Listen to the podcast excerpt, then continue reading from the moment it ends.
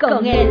Una producción creada pensando en ti, donde aprenderás cosas maravillosas que te ayudarán en tu diario vivir y te guiarán a una vida feliz.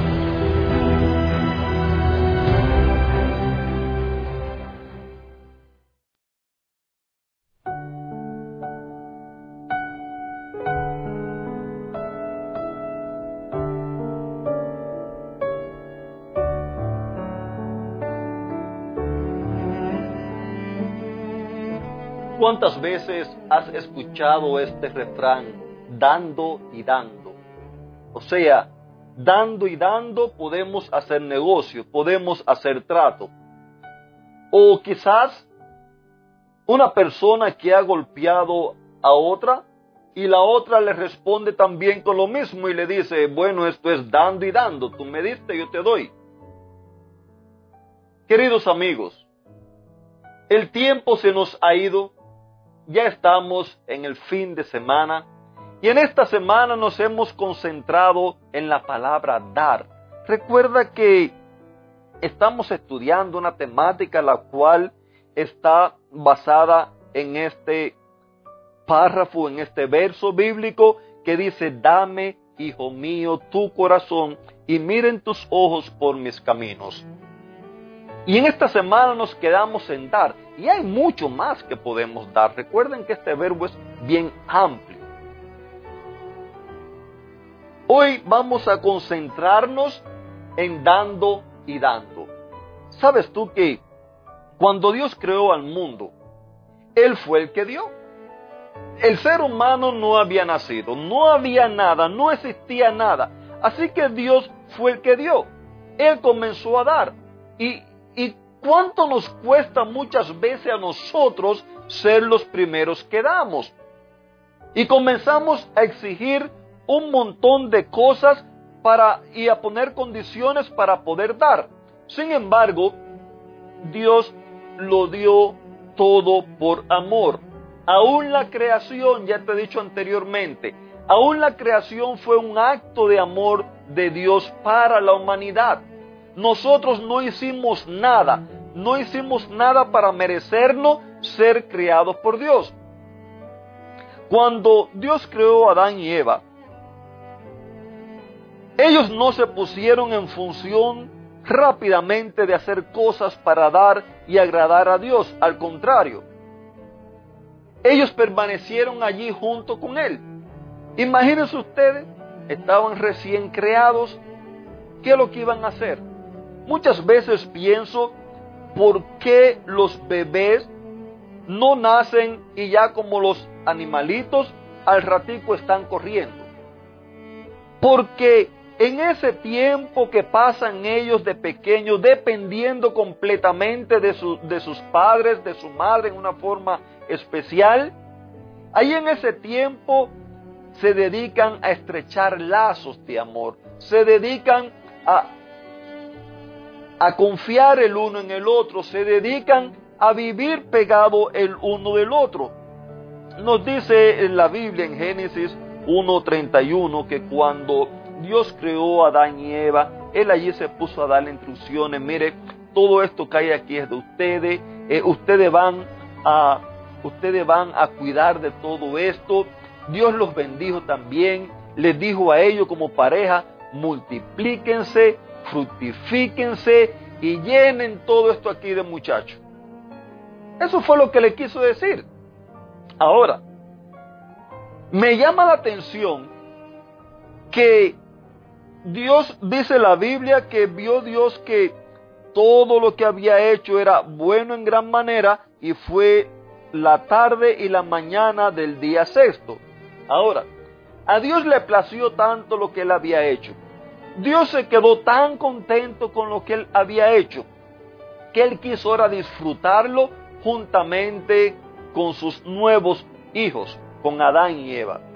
Y dice la Biblia, después del día sexto, la semana trae siete días, que en ese séptimo día Dios no hizo ninguna otra obra. O sea, ¿qué es lo que él hizo? Él se dedicó ese día juntamente con Adán y Eva a estrechar relaciones, a conversar, a que entre ellos estrecharan relaciones uno con el otro, a, enseñarle todo lo que todo lo que le había hecho.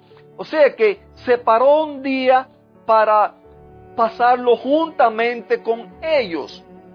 Si nos damos cuenta y analizamos bien, la vida del ser humano comenzó con descanso. Comenzó con descanso para vivir, o sea, para estrechar relación con su creador. Queridos amigos, la vida que llevamos es una vida completamente agitada. Vivimos en una nación donde es una nación que cree en Dios, donde es una nación aquí en Estados Unidos donde hay libertad religiosa. Pero aún así, es creo que uno de los países donde más agitado se vive la vida y donde muchas personas ni siquiera dedican tiempo a pasarlo con su creador. Entonces, ¿cómo tú puedes dar amor a tu pareja si tú no pasas tiempo dedicado a la fuente de amor? ¿Cómo tú puedes tener paciencia para con tus hijos que van creciendo eh, en un sistema que quizás no es el que tú estás acostumbrado, no fue en el que te enseñaron tus padres, en un sistema en el cual la vida es completamente distinto? ¿Cómo tú vas a tener paciencia para dar cuando tú no le has dado tiempo a tu creador, que es el dueño de la paciencia, para que él ponga paciencia en tu vida? Queridos amigos, recuerden una cosa, nadie puede dar lo que no tiene. Nadie. Cuando no tenemos nada para dar y las cosas no nos salen bien, simple y llanamente comenzamos a culparnos, comenzamos a culpar a los demás, comenzamos a juzgar, comenzamos a ver qué cosa podemos hacer sin darnos cuenta que la solución está en nuestras manos.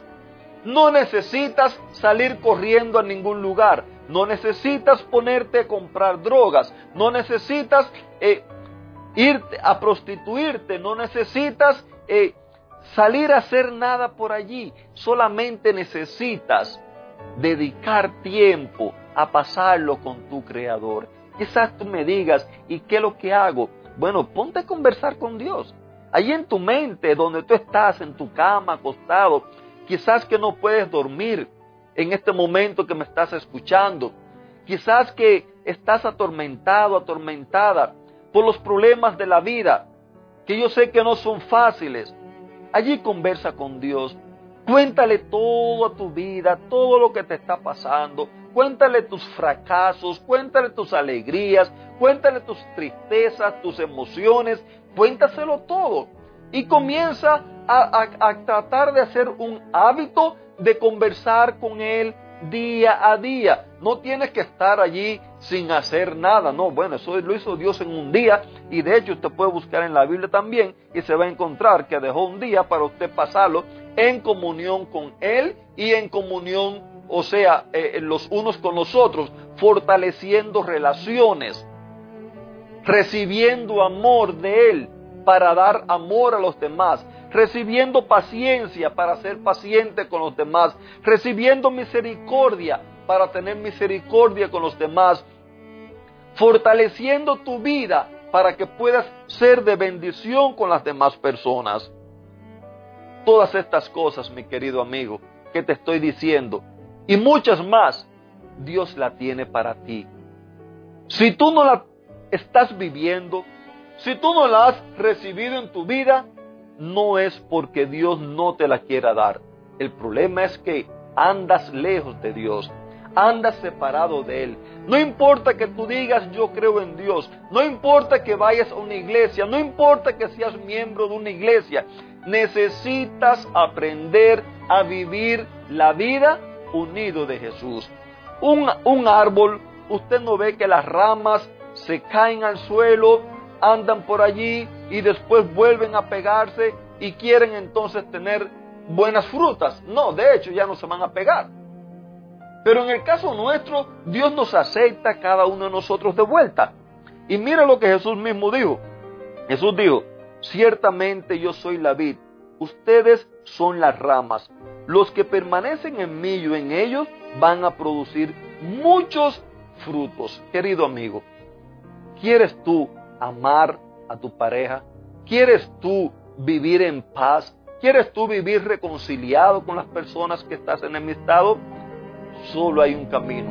Únete a Jesús, que Él es la fuente de gozo, la fuente de paz, la fuente de felicidad y la fuente de amor. Voy a estar orando por ti. Que Dios te bendiga, un fuerte abrazo y un lindo fin de semana.